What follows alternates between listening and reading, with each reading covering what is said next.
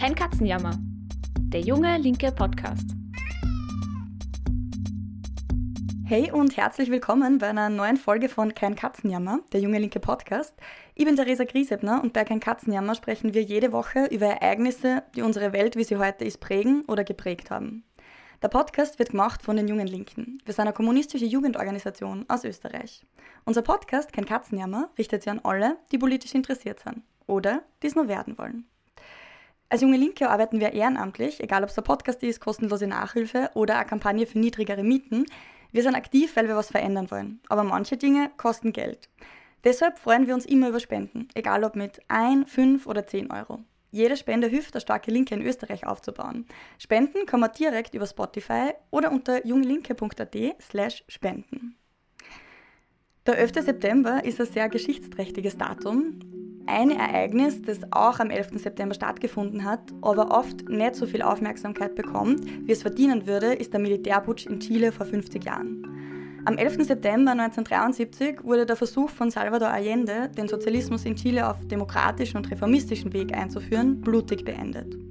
Allende hatte davor das Land schon drei Jahre lang regiert und das war verschiedenen Kräften, allen voran Rechten, Militärs und den USA, die damals gerade im Kalten Krieg mit der Sowjetunion waren, ein Dorn im Auge. Am 11. September 1973 putschte dann das Militär schlussendlich und Augusto Pinochet regierte Chile bis zum 11. März 1990 als Militärdiktatur.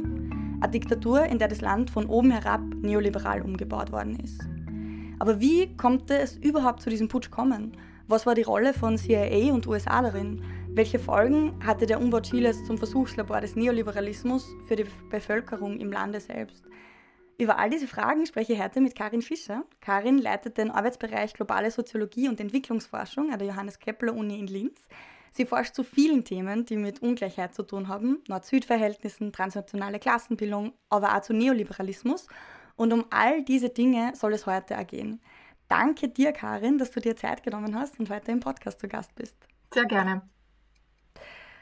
Karin, du hast ja selbst in der Zeitschrift Tagebuch gerade erst einen Artikel zum Militärputsch und der Protestbewegung dagegen in Chile geschrieben.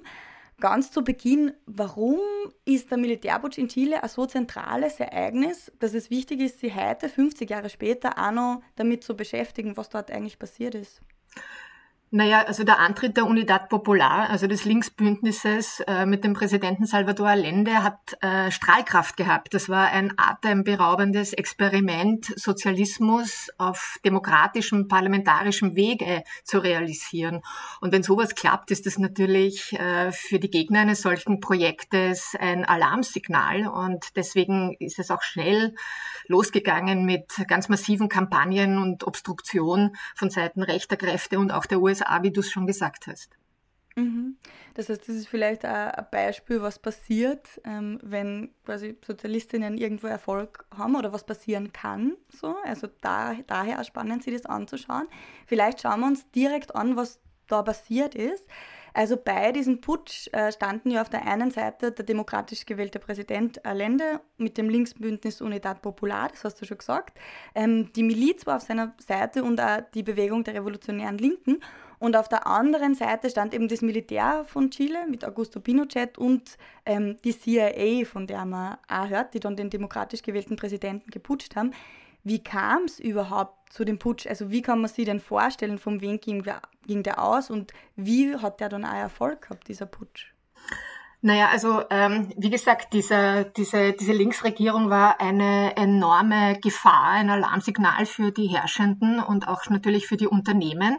Es ist eh ziemlich bekannt, dass Allende äh, und seine Regierung ein Nationalisierungsprogramm initiiert haben und zum Beispiel den US-amerikanischen Konzern ITT, der ist vielleicht eh noch immer bekannt. Das ist eine, ein Mischkonzern, ein großer Telekom, Energietransport enteignet hat, nationalisiert mhm. hat.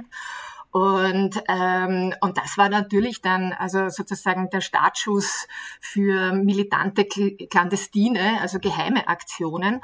Aber schon vorher gab es äh, eine Reihe von Destabilisierungsmaßnahmen im Land, aber auch äh, aus den USA. Das ist mittlerweile alles bekannt und zugänglich. Die Dokumente sind veröffentlicht. Also bereits in den 1960er Jahren, also als noch äh, die Christdemokraten an der Regierung waren, gab es schon Interventionen aus den USA. Ähm, also eben zum Beispiel Geldunterstützungen in den 60er Jahren, damit der Christdemokrat äh, Eduardo Frei an der Macht bleibt. Es gab Bestechungsversuche von Kongressmitgliedern, Allende nicht zum Präsidenten zu wählen. Ähm, mhm. Es gab dann auch äh, nach dem Putsch äh, Geld und Geldlieferungen, Maschinengewehre, Granaten etc. Das ist mittlerweile alles öffentlich und kann man auch einsehen.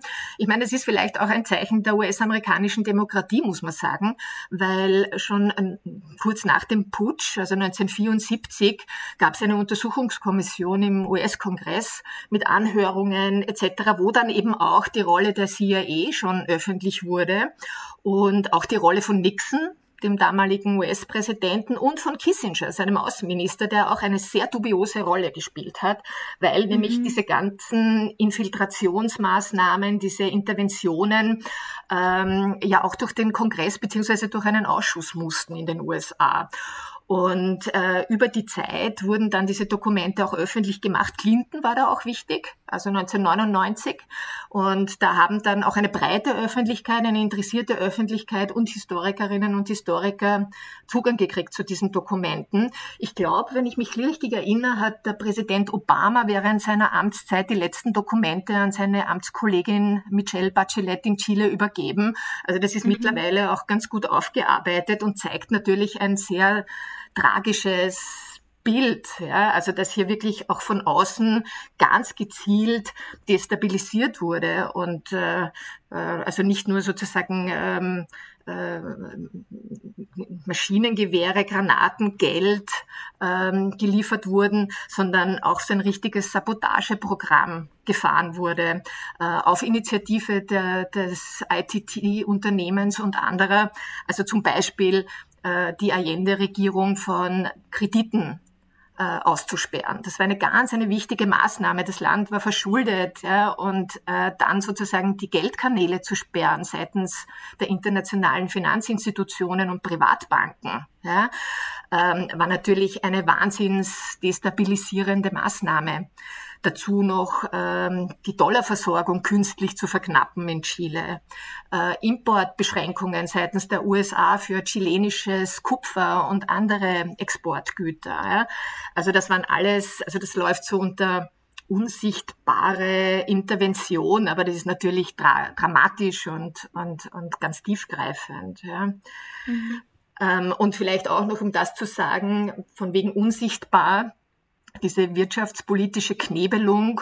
Ähm, dazu kommen auch noch die Ermordungen. Also es sind ja dann auch die loyalen Militärs. Äh, es gab ja diese auch, die loyal mhm. zur Unidad Popular Regierung standen und Allende äh, unterstützt haben bis zuletzt, sind ja auch ermordet worden. Also sein ehemaliger äh, Innen- und Verteidigungsminister ist in Buenos Aires ermordet worden. Mhm äh, sein ehemaliger Außenminister dann 1976 mit Autobombe in Washington. Äh, und da ist auch die CIA-Verwicklung, äh, die das gemeinsam mit dem chilenischen Geheimdienst realisiert hat, ist mittlerweile historisch bewiesen. Also sehr brutale Maßnahmen. Also das ist jetzt sozusagen die, die, die externe Seite und im Land selber haben sich natürlich auch die rechten Kräfte formiert, ja, um gegen diese enorme Bedrohung ihrer Interessen äh, militant auch vorzugehen. Ja. Also relativ früh schon, muss man sagen. Ja. Mhm. Also ich habe die 1960er Jahre erwähnt und du hast gefragt, warum dieser Putsch äh, möglich wurde. Also es war eine Zeit der politischen Polarisierung. Ja. Also und das war eigentlich schon in den 1960er Jahren der Fall unter der mhm. christdemokratischen Regierung. Also wenn man so zurückdenkt, die 1968er, das ist ja auch ein sehr äh, symbolkräftiges äh, Datum. Ja. Also ähm, es war einfach eine andere Zeit. Es war vor Anbruch des Neoliberalismus und es waren ganz andere Lehrmeinungen dominant, wie man Wirtschaft und Gesellschaft äh, gestalten soll. Mhm. Und ähm, das war natürlich auch schon in den 60er Jahren eine Bedrohung. Und unter Kennedy gab es dann auch schon äh, Maßnahmen, die unter Entwicklungshilfe gelaufen sind. Ja? Ähm, mhm. Nämlich Ökonomen in einer bestimmten Art und Weise auszubilden. Also das, was an Universitäten gelehrt und gelernt wird, ist nicht unwesentlich, weil dieses Austauschprogramm, dieses Universitäre zwischen der University of Chicago und der Katholischen Universität in Chile ist ja auch berühmt geworden. Das ist mhm, mhm. quasi, also schon davor, vor Kennedy 1956, ja, als entwicklungspolitische, außenpolitische Maßnahme der USA abgeschlossen worden mit dem Ziel, ähm, junge ähm, äh, Studierende, Ökonomen, Ökonominnen in einer bestimmten Art und Weise auszubilden. Mhm. Ja. Genau, zu den, zu den Chicago Boys, von denen kommen du vielleicht? kommen wir vielleicht, kommen wir später vielleicht auch nochmal mhm. genauer dazu, also weil die ja eine große Rolle irgendwie da drinnen gespielt haben, auch in diesem Umbau des Landes. Ähm, aber vielleicht nochmal zurück, du hast jetzt gesagt, quasi in den 60er Jahren hat es eine Polarisierung gegeben, quasi auch, und das war ist so ein bisschen die Vorgeschichte davon, dass der Putsch überhaupt möglich wurde. Wenn es eine Polarisierung gibt, dann gibt es ja immer verschiedene Richtungen und Pole, an denen sie das aushängt, aufhängt. Was wären denn die ähm, gewesen damals? Also Polarisierung zwischen was? Aus? Äh, zwischen rechts und links. Ja? Also damals war auch die, äh, äh waren auch die Christdemokraten ähm, sind nach links gerutscht. Ja? Es war eine mhm. Zeit der Reformen, zum Teil auch des revolutionären Aufbruchs mit starken sozialen Bewegungen. Also der Christdemokrat Frei hat eine relativ weitreichende Landreform initiiert, ja, in den 60er Jahren. Also das war der Vorläufer von Salvador quasi Allende. vergesellschaftet wurde, so quasi. Oder? Genau, also genau, vergesellschaftet, Kollektiven gegründet wurde, vor allem eben auch die großen Ländereien der sehr mächtigen Gruppe der landbesitzenden Klasse ähm, enteignet wurden und damit auch ähm, wurden sie politisch geschwächt. Ja? Also das hat mhm. natürlich die Rechte auf den Plan gerufen, sich neu zu formieren. Ja? Mhm, mhm, äh, das ist vielleicht auch so ein Zeichen, dass sozusagen die traditionelle Rechte geschwächt wurde, also diese liberale Partei, die konservative Partei und die Rechte sich in einer neuen Partei zusammengeschlossen hat, weil sie gewusst hat, was da jetzt an Gefährdung da ist und eben nicht von links oder links außen, sondern eben schon aus der linken Mitte damals in den 60er mhm. Jahren. Ja. Und mhm. diese Polarisierung hat sich dann unter Allende noch weiter verstärkt natürlich. Ja. Und ich würde jetzt hinzufügen, weil du zuerst gemeint hast, auf der einen Seite stand die Unidad Popular mit den Milizen, mit der revolutionären Linken. Ganz so war es ja nicht. Ja, mhm. also Allende hat die Wahl zum Präsidenten ja nur sehr, sehr knapp gewonnen, ähm, musste in eine Stichwahl, also gegen den rechten Kandidaten. Mhm. Und damals war das so geregelt, dass das Parlament, also der Kongress, äh, diese Stichwahl vornimmt und die Christdemokraten haben für Allende gestimmt und gegen ja. rechten Kandidaten. Aber es war arschknapp bei der Wahl 1970. Ja, also die breite mhm. gesellschaftliche Unterstützung mm, war eigentlich nicht da. Ja? Also es war auch eine starke rechte oder Mitte-Rechts-Gruppierung äh, äh, sozusagen im Parlament, aber auch in der Gesellschaft. Ja? Mhm, mhm. und insofern musste der Allende von wegen Polarisierung, äh, und das ist vielleicht auch ein tragisches Beispiel für linke Politik äh, jonglieren. Also auf der einen Seite waren die Kräfte, die du auch erwähnt hast, die revolutionäre Linke, die immer in Distanz zur UB-Regierung geblieben ist, die nicht Teil mhm. der, der, der Parteienkoalition war. Und eben sozusagen eine sehr starke linke Bewegung von unten in den Betrieben, in den armen Vierteln, die die Politik weiter nach links treiben wollte und mhm. auf der anderen Seite aber dieses Parteienbündnis mit Kommunisten, Sozialdemokraten, Sozialisten, der radikalen Partei, die eine sehr fragile ähm, äh, Position im Parlament hatten. Also nur mit den Christdemokraten hatte die Unidad Popular überhaupt eine Mehrheit. Ja, und das macht natürlich Regieren wahnsinnig schwierig. Und das haben wir auch später gesehen in Brasilien unter der Arbeiterpartei. Der Kongress war nicht links.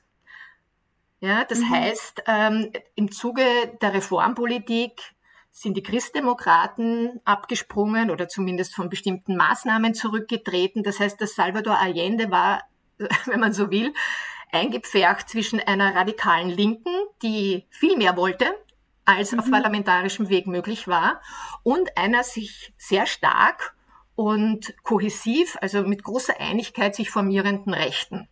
Und er mhm. hat es versucht zu jonglieren, hat dann auch Militärs beispielsweise in die Regierung geholt, um eben die gemäßigten Kräfte äh, im Parlament zu beruhigen. Und dieses Ding war einfach, und für mich ist das auch emotional irgendwie sehr berührend, das, das nachzuvollziehen, ja, weil es einfach so das Dilemma auch zeigt zwischen einer radikalen Bewegung von unten und ähm, dem parlamentarischen Weg, wo du einfach Mehrheiten bilden musst und wo institutionelle oder institutionalisierte Politik ja, einfach einer anderen Logik folgt, andere Verhandlungssysteme hat. Ja. Mhm. Und deshalb war auch die Situation für die Unidad Popular und für Allende als Präsidenten eine ungemein schwierige. Mhm. Und diese Jahre zeigen eben auch der Versuch, das irgendwie zu balancieren. Ja, und letztendlich aber auch das interne Scheitern. Ja, mhm. also ein wirklich trauriges Lehrstück. Ich meine, wir werden vielleicht noch darauf zu sprechen kommen am Ende, ja, aber auch ein sehr trauriges ja. Lehrstück für uns als Linke, ja. Mhm, total gerne. Also welche Lernen wir heute daraus ziehen können, ist ja auf jeden Fall auch spannend. Ähm, jetzt hast du vorher schon angesprochen, also diese, diese beiden Kräfte, die da in Gegnerschaft auch zu diesem Regierungsprojekt jetzt nochmal waren und da auch ähm, quasi diesen Putsch äh, mitgetragen oder gut gefunden haben oder auch vorangetrieben haben, nämlich einerseits die Rechte im Land und die externen Kräfte, also in USA CIA, das verschiedene Präsidentennamen auch schon ähm, erwähnt. Und mich würde nur interessieren, wie war das Zusammenspiel zwischen denen, also zwischen diesen internen und externen Kräften, die da ähm, eben dieses Projekt auch zerstören wollten oder diesen, diesen Versuch? Mhm. Also die Putschkoalition im Land konnte auf finanzielle und logistische Hilfe der USA und der CIA äh, vertrauen. Aber mhm. die Putschkoalition, die sich im Landesinneren eben auch schon seit den 60er, späten 60er Jahren und dann natürlich mit dem Antritt der UP äh, richtig formiert hat, die war ganz wesentlich. Ja? Und woraus bestand die? Zum einen aus führenden Militärs, vor allem der Marine. Das war sozusagen der reaktionäre Teil innerhalb äh, der, äh, des Militärs, den Medien, ja, also es gibt äh, in Chile äh, oder gab und leider immer noch zum Teil eine sehr konzentrierte rechte Medienlandschaft mit einem Zentralorgan, wenn man so will, dem El Mercurio, der im Besitz eines Unternehmers beziehungsweise seines Unternehmenskonglomerats war, das sehr äh, reaktionär ähm, agiert hat, eingestellt war. Und im Land gibt es eben einige mächtige Unternehmensgruppen, das sind so Mischkonzerne, die in verschiedenen Sektoren ähm, aktiv sind, auch im Finanzsektor und die Wirtschaft kontrollieren oder dominieren und deren Macht auch nicht wesentlich eingeschränkt werden konnte in den Jahren zuvor. Ähm, die haben sich zusammengetan. Zuerst clandestin, ja, also auch getroffen haben und äh, gemeinsam sozusagen diese Putsch-Koalition gezimmert haben. Mhm. Und was vielleicht auch noch wichtig ist, ist, dass schon damals diese aus den USA zurückkehrenden Ökonomen, und ich bleibe jetzt bei der männlichen Form, mir ist keine Frau bekannt, die, die dieses Programm absolviert hätte, mhm. dass die da auch schon dabei waren. Also die haben sich getroffen, wie gesagt, clandestin und haben sozusagen diese Umsturzpläne inhaltlich, ideologisch, aber auch eben militärisch ähm, ausgearbeitet. Und das war eine sehr kohäsive Gruppe, also mit diesem Augustin Edwards, dem eben dieses wichtige Medienimperium und eine, äh, ein Unternehmenskonglomerat gehört, andere Unternehmer, namhafte Unternehmer des Landes, die Militärs und eben diese Chicago Boys gemeinsam mit dem Unternehmerverband, das ist vielleicht auch noch wichtig, also die Interessensverbände der Unternehmer, die SOFOFA, wie sie dort heißt, hat sich bereits 1972 äh, zum militärischen Sturz der Regierung bekannt, öffentlich. Ja, also das sind so diese mhm. Kräfte, die da zusammengewirkt haben und eine große Einigkeit hatten äh, in ihrem Ziel, nämlich diese mhm. Regierung muss weg. Ja. Mhm. Und dieser intellektuelle Teil des Ganzen, also dass dort diese sogenannten Chicago Boys auch dabei waren, war insofern wichtig, weil die bereits in den 70er Jahren, also Anfang der 70er Jahre, begonnen haben, ein alternatives Wirtschafts-, eigentlich auch Gesellschaftsprogramm zu entwerfen, weil es bleibt ja nicht bei der Wirtschaft, das sind ja tiefgreifende Transformationen, äh, mhm. äh, zu entwerfen. Und das haben sie niedergeschrieben und das ist bekannt geworden als äh, Ziegel, der Ziegel, weil das so ein dickes Dokument war. Also da mhm. haben schon viele Leute sehr kohäsiv, sehr intensiv, sehr zielgerichtet, sehr weit vorausdenkend dran gearbeitet. Also das mhm. ist vielleicht auch etwas, was man mitnehmen muss, also ohne diese Kräfte jetzt ähm, ähm, zu übersteigern oder so, ja. Aber die waren einfach wirklich, die hatten ein Ziel.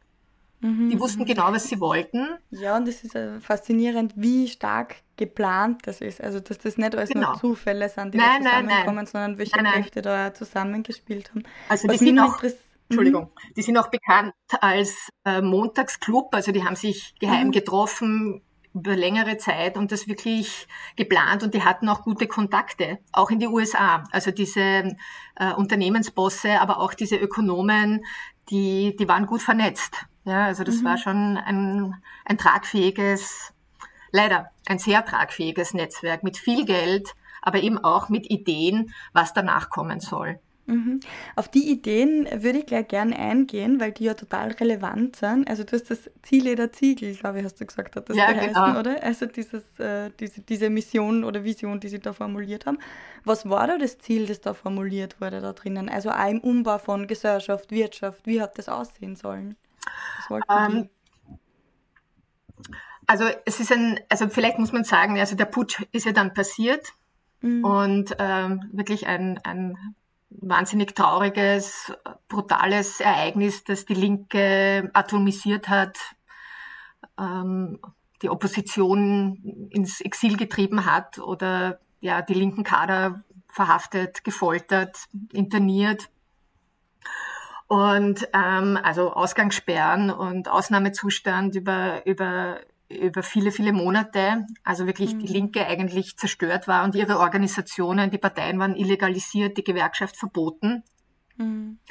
Also du hattest in dieser Situation ähm, keine Opposition und es hat dann sogar ein namhafter Neoliberaler, äh, der Haberger von der University of Chicago, gesagt, dass es ja auch schwierig gewesen wäre, diese weitreichenden ähm, äh, wirtschaftspolitischen Maßnahmen in einer Demokratie, Demokratie. zu installieren. Ja, das mhm. war ein sehr, ja, ein sehr treffender Ausspruch, weil du dieses radikale Transformationsprogramm eigentlich nur unter Ausschaltung von Opposition realisieren kannst. Dafür kriegst du keine Mehrheiten. Ja. Mhm. Ich meine, es hat dann trotzdem noch einige Zeit gedauert, bis diese sogenannten Chicago Boys angetreten sind. Also es gab in den ersten zwei Jahren durchaus auch ähm, andere Kräfte in dieser Putschkoalition, wo nicht so ganz klar war zunächst mal, wohin die Reise geht und wie sich Pinochet positionieren wird. Äh, es ging vor allem mal um eine Stabilisierung der Wirtschaft, wie das so schön heißt, Inflation runter, Ausgaben kürzen etc. Wieder die Finanzkanäle zu den internationalen Finanzinstitutionen zu öffnen und zu den Banken. Das Geld ist wieder hereingeströmt. Ja. Mhm. Äh, genau das, was vorher die Allende-Regierung eben so stark destabilisiert hatte. Ähm, genau, aber dann, also sozusagen 1975, gab es offenbar an, in den zentralen Machtstationen unter Pinochet die Entscheidung, diesen sogenannten Chicago Boys freie Hand zu lassen also denen tatsächlich ein großes Ausmaß an Autonomie zu geben, um ihre Vorstellungen in die Realität umzusetzen. Und mhm. insofern, mhm. weil du zu Beginn gefragt hast, warum äh, das so wichtig war oder warum auch der Putsch so ein wichtiges historisches Datum ist und der Antritt dieser, dieser Pinochet-Militärdiktatur, dass es ein sehr frühes äh, äh Experiment äh, äh, neoliberaler Politik war, weil wir mit Neoliberalismus ja vielleicht Margaret Thatcher assoziieren, Ronald Reagan, aber das war zeitlich früher und die Militärdiktaturen in Lateinamerika gehören eben zu den ersten, wo diese neoliberalen Reformen unter diktatorischen, unter autoritären Bedingungen umgesetzt mhm. wurden. Das heißt, du würdest da sagen, also diese, diese Ideen, die die damals formuliert haben, dieses Projekt, das, das, das die formuliert haben, das konnten sie dann auch eben in diesem Versuchslabor unter diktatorischen Bedingungen auch tatsächlich umsetzen. Da würde mich interessieren, wie hat denn, wie haben diese neoliberalen, diese Neoliberalisierung ausgesehen? Wer hat da davon profitiert und welche Auswirkungen hat dieser Umbau ähm, auf die Bevölkerung dann auch tatsächlich gehabt? Ja, ich würde sagen, es war das klassische äh, Potpourri an neoliberalen Maßnahmen, ja, Ausgabenkürzung, die, ähm, die Inflation runter durch den Rückbau des staatlichen Sektors. Die Gewerkschaften waren illegalisiert. Das heißt, äh, der Arbeitsmarkt wurde komplett dereguliert, ähm, Mindestlöhne, also all diese Reformen, mhm. die in den Niemand 60er mehr, Jahren für Arbeitsrechte einsetzt, genau. einsetzen kann. Freier Markt. Genau. Genau, Extrem. das mhm. wurde alles total abgeschafft. Ja? Ähm, also jede gewerkschaftliche Vertretung unmöglich, konnten nicht mehr öffentlich auftreten, äh, Arbeitsrechte abgeschafft. Ja? Das mhm. heißt, äh, dieses Modell basierte auch sehr stark auf entrechteter und billiger Arbeit. Ja? Mhm. Und, ähm, und was vor allem auch wichtig war, war eine Finanzialisierung, wie das so schön heißt. Also eben das man sich sehr stark ähm, äh, an Finanzoperationen äh, beteiligt hat, dass Finanzkapital wichtig wurde, das Pensionssystem ist privatisiert worden, es gab mhm. ein neues Arbeitsrecht, äh, die Öffnung für Exporte und Importe, also Handelsbeschränkungen abzubauen, Importzölle abzubauen. Also die Ökonomie Chiles war ohnehin sehr stark außenabhängig mit diesem Kupfersektor als Leitsektor. Aber mhm. hier jetzt noch einmal sozusagen alle Schleusen zu öffnen und zu privatisieren, weitgehend zu privatisieren. Also es gab da mehrere Privatisierungswellen. Mhm. Und es wurde dann am Ende eigentlich äh, im Laufe der 70er Jahre alles bis auf den staatlichen Kupferkonzern, weil das war schon wichtig, dieses strategische Machtinstrument in den Händen des Staates zu halten. Das wussten auch Pinochet und seine, äh, und seine mhm. Berater, wurde eigentlich alles privatisiert. Also von der Stromversorgung, Wasserversorgung, Telekom, ähm, also sämtliche Bereiche bis hin eben zu sozialen Sicherungssystemen wie dem Pensionssystem, das auch ganz mhm. stark an Finanzmärkte gekoppelt wurde. Ja. Mhm. Und weil du gefragt hast nach den Folgen für die breite Bevölkerung, na, das kann man sich ausmalen. Ja? Also es gibt äh, äh, Berichte von der Weltgesundheitsorganisation, dass bis in die 80er Jahre hinein die Familien in den armen Vierteln den Mindestbedarf an Kalorien nicht decken konnten. Ja? Also es war eine gigantische soziale Misere, die da eingesetzt hat. Ja. Neben der Repression, die natürlich auch äh, total spürbar war mit Ausgangssperren und, und, und Misstrauen und Angst. Ja. Also es war mhm. eine sehr, sehr brutale, graue Zeit und dieser, diese graue Zeit, dieser graue Schleier oder Deckel oder Panzer, den konnte man auch noch nach dem Ende der Diktatur spüren. Das macht ganz viel mit einer Gesellschaft. Ja. Mhm. Ich finde das ja immer so spannend, weil ja ähm, das ja ein bisschen das, das Märchen ist oder diese, diese Idee von auch diesen Neoliberalen, die dann sagen, oh, wenn es dann freien Markt wird, gibt, äh, also gibt es ja manche, die dann sagen, dann steigt das Gemeinwohl und geht es irgendwie allen besser. Aber in den Versuchen, die es dann ja da tatsächlich gegeben hat, oder auch dieses Beispiel von Chile zeigt ja, dass eigentlich das Gegenteil dann oft der Fall ist. Und vor allem auch nochmal im Verhältnis oder wenn man in diesen globalen Verhältnissen drinnen ist. Also wenn man halt ähm, ein Staat ist wie, wie Chile, wo dann vielleicht internationale Konzerne investieren, die sich dann die Profite rausziehen und für die Bevölkerung bleibt fast kein Groschen quasi mehr, mehr über. Und du hast ja selber auch eben in diesem Artikel, den du geschrieben hast im Tagebuch, da geht es ja dann tatsächlich um, um Armenviertel und den Widerstand da, da darin und wie es den Leuten da gegangen ist. Also würdest, also kann man treffend, kann man, würdest das treffend beschreiben, dass schon eine Verarmung tatsächlich in diesem Land dann stattgefunden hat? Ähm, ja, total. Aufgrund dieser Neoliberalisierung? Total, ja. Also das war dramatisch für die, für, für die armen Sektoren, für die Arbeitenden in diesem Land. Ja. Also das, das war eine, eine riesige soziale Misere und es ging dann eigentlich nur noch darum, irgendwie das, das Überleben zu sichern. Ja. Also es gab keinen sozialen Wohnbau mehr, ähm, Landbesetzungen sehr gefährlich. Ja. Also das mhm. war ja auch eine Praxis, ähm, von den Leuten, die in die Stadt gezogen sind, äh, Land zu besetzen, der Kirche oder freie Flächen oder öffentliches Land. Mhm. Und die wurden dann auch unter Allende legalisiert. Ja? Mhm, mhm, Und ähm, all das war zu Ende. Ja? Es gab keinen, also auch der Wohnbau wurde natürlich Privaten überlassen. Ähm, die Leute mussten Kredite aufnehmen um, um sich, so, um sich äh, Wohnraum überhaupt zu leisten mit horrenden Zinsen, die sie nicht zurückzahlen konnten. Ja, also fürchterliche Zustände. Ja, also diese offiziellen Berichte, die man ja auch einsehen kann von damals, die ihm zeigen, wie, wie groß die soziale Misere war, egal ob man das jetzt in Einkommen misst oder in Kalorien. Ja, die mhm. zeichnen ein katastrophales Bild für die arbeitenden Menschen und unteren sozialen Klassen. Ja. Mhm.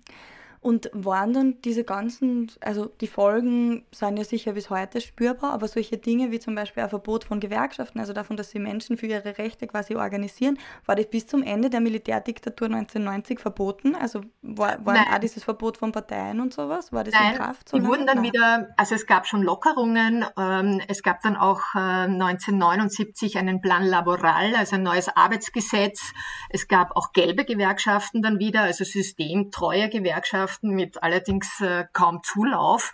Ähm, aber es wurden dann sozusagen legale oder legalistische Strukturen wieder ermöglicht und auch in den 80er Jahren schrittweise politische Parteien ähm, wieder zugelassen. Ja, mhm. also das, das gab es. Vielleicht muss man auch noch sagen, dass diese diese weitreichende Privatisierungs- und Liberalisierungspolitik in eine große Wirtschaftskrise gemündet haben, Anfang der 1980er Jahre. Mhm. Das war diese große internationale Schuldenkrise, die den globalen Süden getroffen hat aufgrund der Geldpolitik der USA, äh, die in Chile besonders stark ausgefallen ist, weil eben ähm, dort ein liberalisiertes äh, äh, Wirtschaftssystem geherrscht hat, insbesondere auch im Finanzbereich. Und in diesen Krisenjahren, Anfang der 80er Jahre, hat sich dann eben auch eine Protestbewegung gegen das Regime formiert. Ja? Mhm. Und da gab es dann auch Zugeständnisse und das ist vielleicht auch so eine, eine kleine Lektion, ähm, weil das Regime in dieser Krise, als die Menschen erstmals 1983 wieder auf die Straße gegangen sind, wirklich mit Massen Demonstrationen, mit Massenmobilisierungen, ja, also wo die Kupfergewerkschaft offiziell dazu aufgerufen hat. Ja, und auch die Mittelschichten von dieser ökonomischen Misere total betroffen waren. Ja, also nicht nur die Armen und Arbeitenden, ja, sondern wirklich auch bis weit in die Mittelschichten hinein totale Verarmung geherrscht hat. Ja. Also da hat das Regime dann ja auch Zugeständnisse gemacht. Ja. Mhm. Also in also erstens mal diese Demonstrationen nicht niedergeknüppelt und niedergeschossen. Ja, das wäre zu gefährlich gewesen, hat Parteien wieder legalisiert. Es sind zum Teil Exilpolitiker und Politikerinnen wieder ins Land zurückgekommen. Es gab Arbeitsprogramme, es gab staatliche Zuschüsse.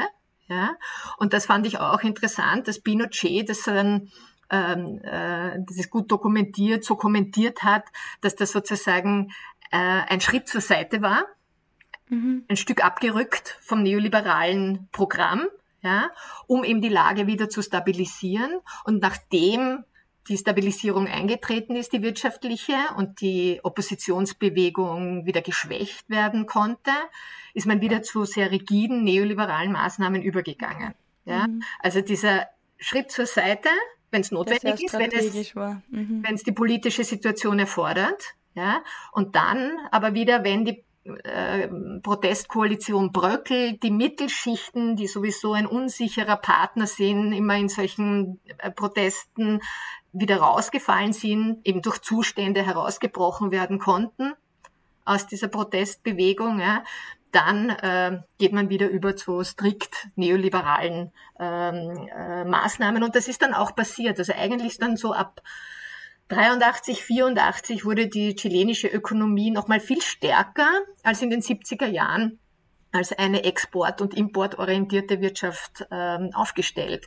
Und diese Leute, also der Pinochet hat aus strategischen Gründen auch ein paar neoliberale Hardliner aus der Regierung entfernt. Die konnten dann wieder sozusagen durch die Hintertür ähm, die Politik bestimmen. Ja, in der zweiten Reihe hat halt andere Leute nach vorne gestellt, ja, mhm. aber waren dann wieder politikbestimmend. Ja. Also auch das mhm. ist so ein kleines Lehrbeispiel, wie flexibel und strategisch ähm, diese, diese Militärdiktatur agiert hat. Ja, plus mhm. ihre zivilen Berater. Ja. Mhm. Jetzt ist dieses neoliberale Projekt steht ja quasi eh im Gegensatz zu dem, was, was die Vision von Allende jetzt auch war oder auch die Politik, die er gemacht hat oder auch versucht hat. Also wir haben vorher schon über, über ähm, die Kupferindustrie quasi im, im Land gesprochen und das war ja zum Teil schon ähm, verstaatlicht, aber ist unter Allende ganz verstaatlicht worden oder auch, du hast jetzt gesagt, ähm, wenn Landbesetzungen es gegeben hat und Leute, die das Land, das sie halt gebraucht haben, genommen haben, dann ist das dort legalisiert worden. Vielleicht wäre es nochmal spannend, im Gegensatz jetzt zu diesem neoliberalen Liberalisierungsprogramm zu sehen. Was war denn eigentlich die Mission von Allende, gegen das sie das eigentlich gerichtet hat, oder von der Unidad Popular? Also was wäre was wär so eine Vision, die die verfolgt hätten im Gegensatz dazu und in wessen Interesse wäre das gewesen? Ähm, also wie gesagt, es war ein atemberaubendes Experiment zu versuchen, Sozialismus auf demokratischem Wege parlamentarisch einzuführen. Ja, das heißt nicht militärisch, nicht militant, sondern wirklich sozusagen auf einem legalen Weg. Ja, und das hat auch bedeutet ähm, äh, erweiterte Rechte für Arbeitende, äh, soziale Maßnahmen auszubauen, beginnend von äh, Lebensmittelversorgung in, durch Kooperativen und Vergemeinschaftung äh, oder Vergesellschaftung von Betrieben bis hin zu sozialem Wohnbau ja, und auch die Selbstorganisation der Arbeitenden äh, mhm. ähm, wirklich zu, zu ermöglichen, ja, also in, mhm. in, in Rätekomitees etc. Ja, also auf betrieblicher Ebene oder auch im, im Grätzl, im Bezirk, wo man gewohnt hat, ja, also wirklich so ein, ein, ein äh, eine Organisierung von unten, ja, also die Dinge selbst in die Hand zu nehmen. Ja.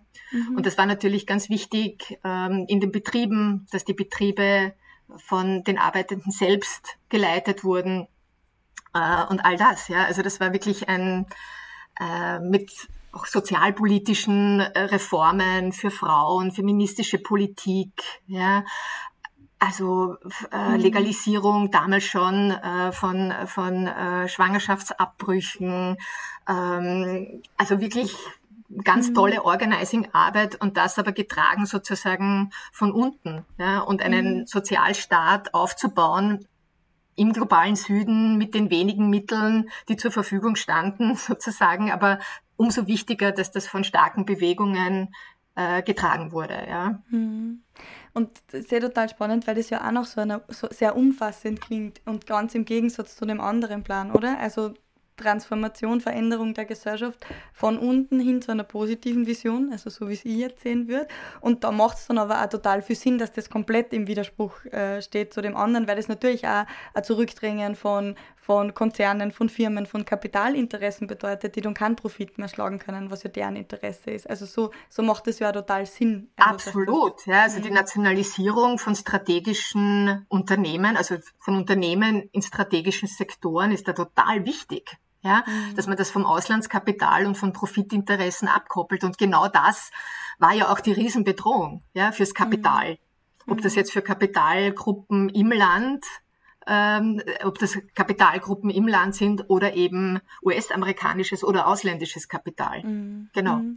Was ich mich da noch frage, und das, das beschäftigt mich wirklich, weil ich finde, das ist ja auch ein Beispiel, wo man die Doppelmoral ähm, der USA extrem gut sehen kann. Also zu sagen, irgendwie Freiheit, jedes Land soll sich selbst bestimmen, Demokratie und dann äh, interveniert man dort und setzt eine Diktatur ein und das ist genau das Gegenteil von dem, was man quasi, was man immer sagt. Und was ich mich dann aber frage, ist, ähm, warum genau in der Situation so militant und so äh, intensiv quasi da reingehen, weil man könnte ja sagen, okay, Chile ist jetzt quasi ein Land irgendwie von vielen, oder? Das ist, das ist äh, ein Land in Lateinamerika, so groß ist vielleicht auch der Einfluss nicht oder vielleicht auch schon eben, also das würde mich halt interessieren, hat das einerseits damit zu tun, dass halt es diese Systemkonkurrenz gegeben hat, also wo gerade die Frage war irgendwie, setzt sie Kapitalismus durch oder orientieren sie doch viele Länder an Kommunismus, Sozialismus? Und das muss man in dem Kontext sehen oder hat Chile so eine wichtige Rolle gehabt, ähm, auch oder viel Einfluss oder wichtige Rohstoffe, also warum ist die USA da so hart reingegangen und hat da so ein Exempel statuiert? Ähm, ich würde das korrigieren, die sind gar nicht so reingegangen, weil sie haben nicht militärisch äh, interveniert.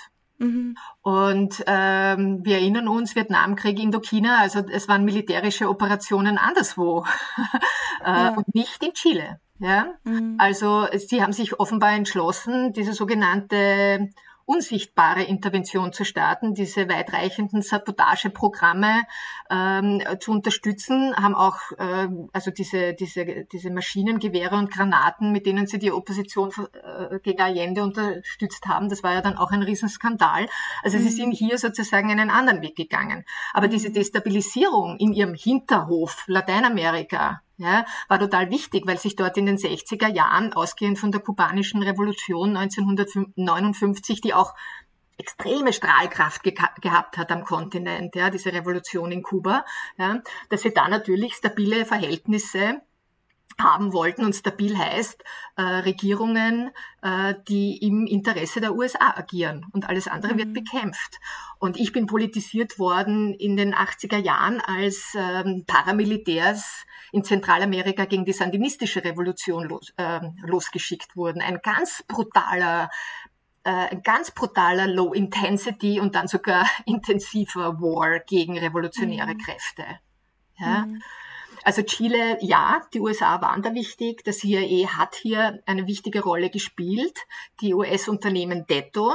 Aber man muss schon sagen, finde ich, Theresa, dass diese Dinge aufgedeckt wurden, dass die auch skandalisiert wurden, ja, im mhm. amerikanischen Kongress, dass wir da jetzt Einsicht haben in alle Akten, in alles, was damals passiert ist, in die Involvierung von Nixon, in die Involvierung von Kissinger, ja äh, und dass die Dokumente zugänglich sind. Ja? Und mhm. es gab viel brutalere militärische Aktionen ähm, in äh, Asien, in Vietnam und dann mhm. auch später unter Reagan in Zentralamerika, ja, mit Ermordungen äh, und, und richtig sozusagen ähm, armierten, bewaffneten paramilitärischen Kräften. Ja. Mhm. Ja, und aber schon alles, also gut auch, dass du, dass du das nochmal ansprichst, dass da halt noch, noch andere Mittel zur Verfügung stehen oder die das auch gemacht genau, haben. Dann, genau, also die, genau. die Involvierung der USA in, in anderen ähm, Konflikten und Auseinandersetzungen. Aber alles halt schon, äh, also das würde ich schon sagen, oder? Alles, alles im Kontext von diesem Kalten Krieg und dieser Systemkonkurrenz. Absolut, ja. absolut. Das ist ganz wichtig, dass du das erwähnt hast. Genau. Und dass dann natürlich alle linken oder revolutionären Bestrebungen in diesem Hinterhof als enorme Gefahr wahrgenommen wurden und ja schon früh auch unter Kennedy oder auch, was ich erwähnt habe, dieses Studierendenaustauschprogramm. Ja, das waren ja keine militärischen Aktionen, mhm. klarerweise, aber eigentlich sehr tragfähige, weitreichende Maßnahmen, um hier äh, linke oder revolutionäre Politik zu schwächen oder auszuhebeln ja, mhm. die vielleicht sogar on, in the long run, in langfristiger Perspektive wirksamer sind, als mit Militär reinzugehen, mhm. wo du mhm. dann auch nochmal ähm, dich rechtfertigen musst und Widerstand hast und so weiter, ja, und schlechte mhm. Presse vielleicht auch, ja. Also dann sind diese clandestinen Maßnahmen möglicherweise sogar tragfähiger. Mhm. Letztlich wurden die Chicago Boys in den USA ausgebildet. Ja?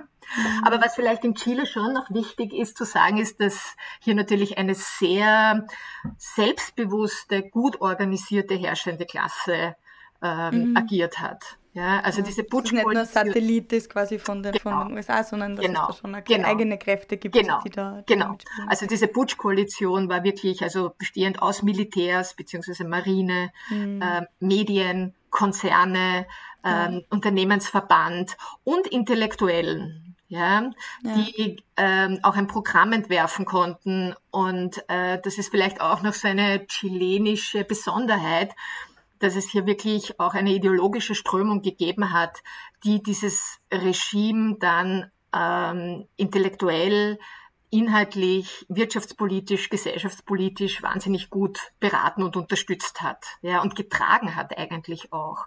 Ich meine, ich mhm. weiß nicht, ob das jetzt zu weit führt, ja, aber diese Chicago Boys, die sind so prominent geworden, Viele von ihnen waren auch anderswo ausgebildet an anderen US-Universitäten, aber Chicago, damals das, äh, die wirtschaftswissenschaftliche Fakultät, war sozusagen ein sehr früher Hort für neoliberales Gedankengut. Waren ganz mhm. wichtige Leute, eben ähm, äh, Professoren, die dann diese Chilenen ausgebildet haben, ja, diese jungen Studierenden. Aber es gab auch im Land eine erzreaktionäre, ähm, sehr stark katholisch geprägte Strömung, die sogenannten Gremialistas. Und das ist vielleicht auch nochmal wichtig, dass hier nicht nur Lehrmeinungen von außen reinkommen, mhm. im Sinne neoliberaler Lehrmeinungen, Chicago School etc., sondern dass die sehr gut andocken können an konservative, aber sehr stark im wirtschaftspolitischen, neoliberal ausgerichteten Gedankenströmung. Mhm. Und die ist auch an den Universitäten entstanden, dieser Gremialismo. Das war eine ganz wichtige Studentenverbindung.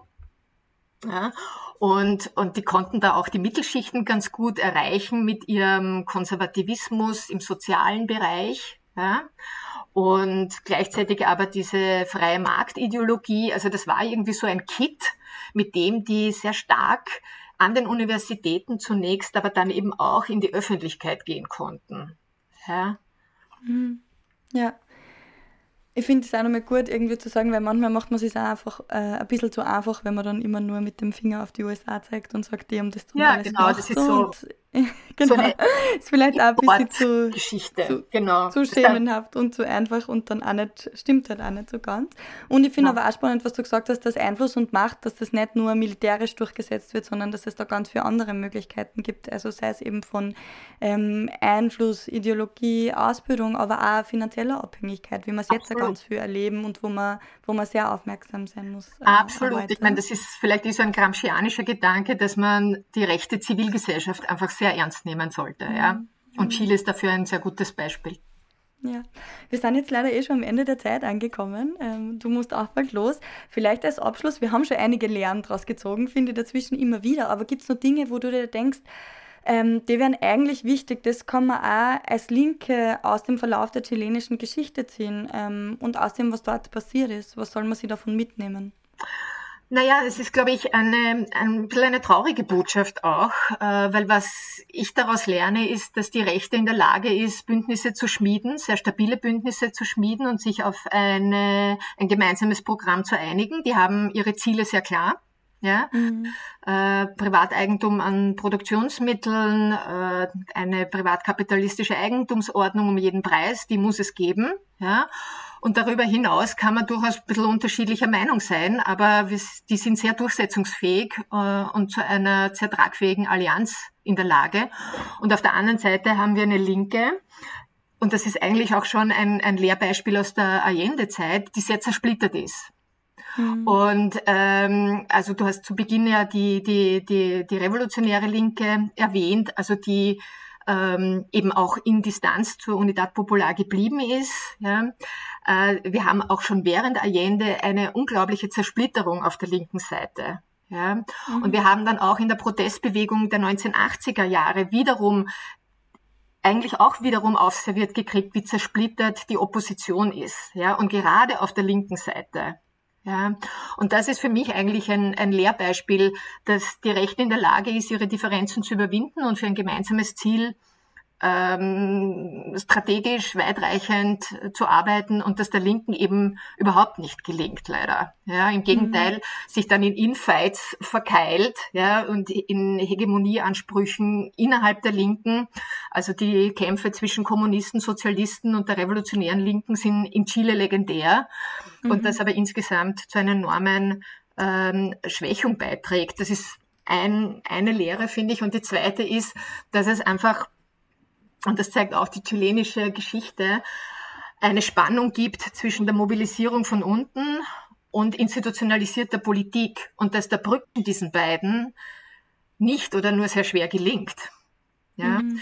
Also du brauchst die sozialen Bewegungen, du brauchst den radikalen Arm in der außerparlamentarischen Opposition, die Reformen vorantreibt, die Ideen entwickelt, die die Regierung anmahnt, nicht äh, zu sehr in die Mitte zu rücken. Aber gleichzeitig muss diese Politik in institutionelle Politik übersetzt werden, in Maßnahmen, in Gesetze. Ja? Mhm. Und dieses Spannungsverhältnis, und das zeigt leider auch die, die chilenische jüngste Geschichte, weil dort gab es ja wirklich eine unglaublich tolle Protestbewegung Bewegung gegen den Neoliberalismus, ja, die mhm. ja auch enorm geschwächt wurde, geschwächt ist, zerfallen ist und letztlich eine, eine historische Niederlage einstecken musste mit ihrem Verfassungsentwurf, der dann eben keine Mehrheit gef gefunden hat. Und auch da erleben wir wieder diese enorme Zersplitterung innerhalb der Linken und diese Unmöglichkeit, die Straße mit den Institutionen, mit den Parlamenten zu verbinden. Mhm. Das ist eigentlich, ähm, das wäre eine Aufgabe, darüber nachzudenken, warum das so ist und wie man vielleicht das überwinden könnte. Mhm. ein Spannungsfeld, das wir uns auch als Herausforderung in die Zukunft mitnehmen können, auf jeden Fall. Danke dir, Karin, dass du dir die Zeit genommen hast, dass du im Podcast zu Gast warst. Ich habe äh, es irrsinnig spannend gefunden, ganz viele neue Einblicke bekommen und danke für die Einordnung. Ähm, genau, schön, dass du da warst. Ich danke. Das war's ja auch schon, unsere aktuelle Folge von Kein Katzenjammer. Die nächste Folge gibt es dann wie gewohnt nächsten Sonntag pünktlich zum Frühstück auf Spotify, Apple iTunes und überall sonst, wo es Podcasts gibt. Und ich habe noch einen heißen Herbsttipp für dich. Von 13. bis 15. Oktober findet in Wien das Theorieseminar für Frauen statt. Dieses Mal zum Thema die unsichtbare Hand des Plans. Welche Versuche von sozialistischer Planwirtschaft hat es in der Vergangenheit gegeben und wie kann man Wirtschaft demokratisch organisieren? Darum geht's. Das Seminar ist offen für alle Frauen unter 30. Mehr Infos und die Anmeldung gibt's auf www.jungelinke.at unter Veranstaltungen. Ich hoffe, wir sehen uns dort. Und wir hören uns hoffentlich nächste Woche wieder. Bis dahin, ciao!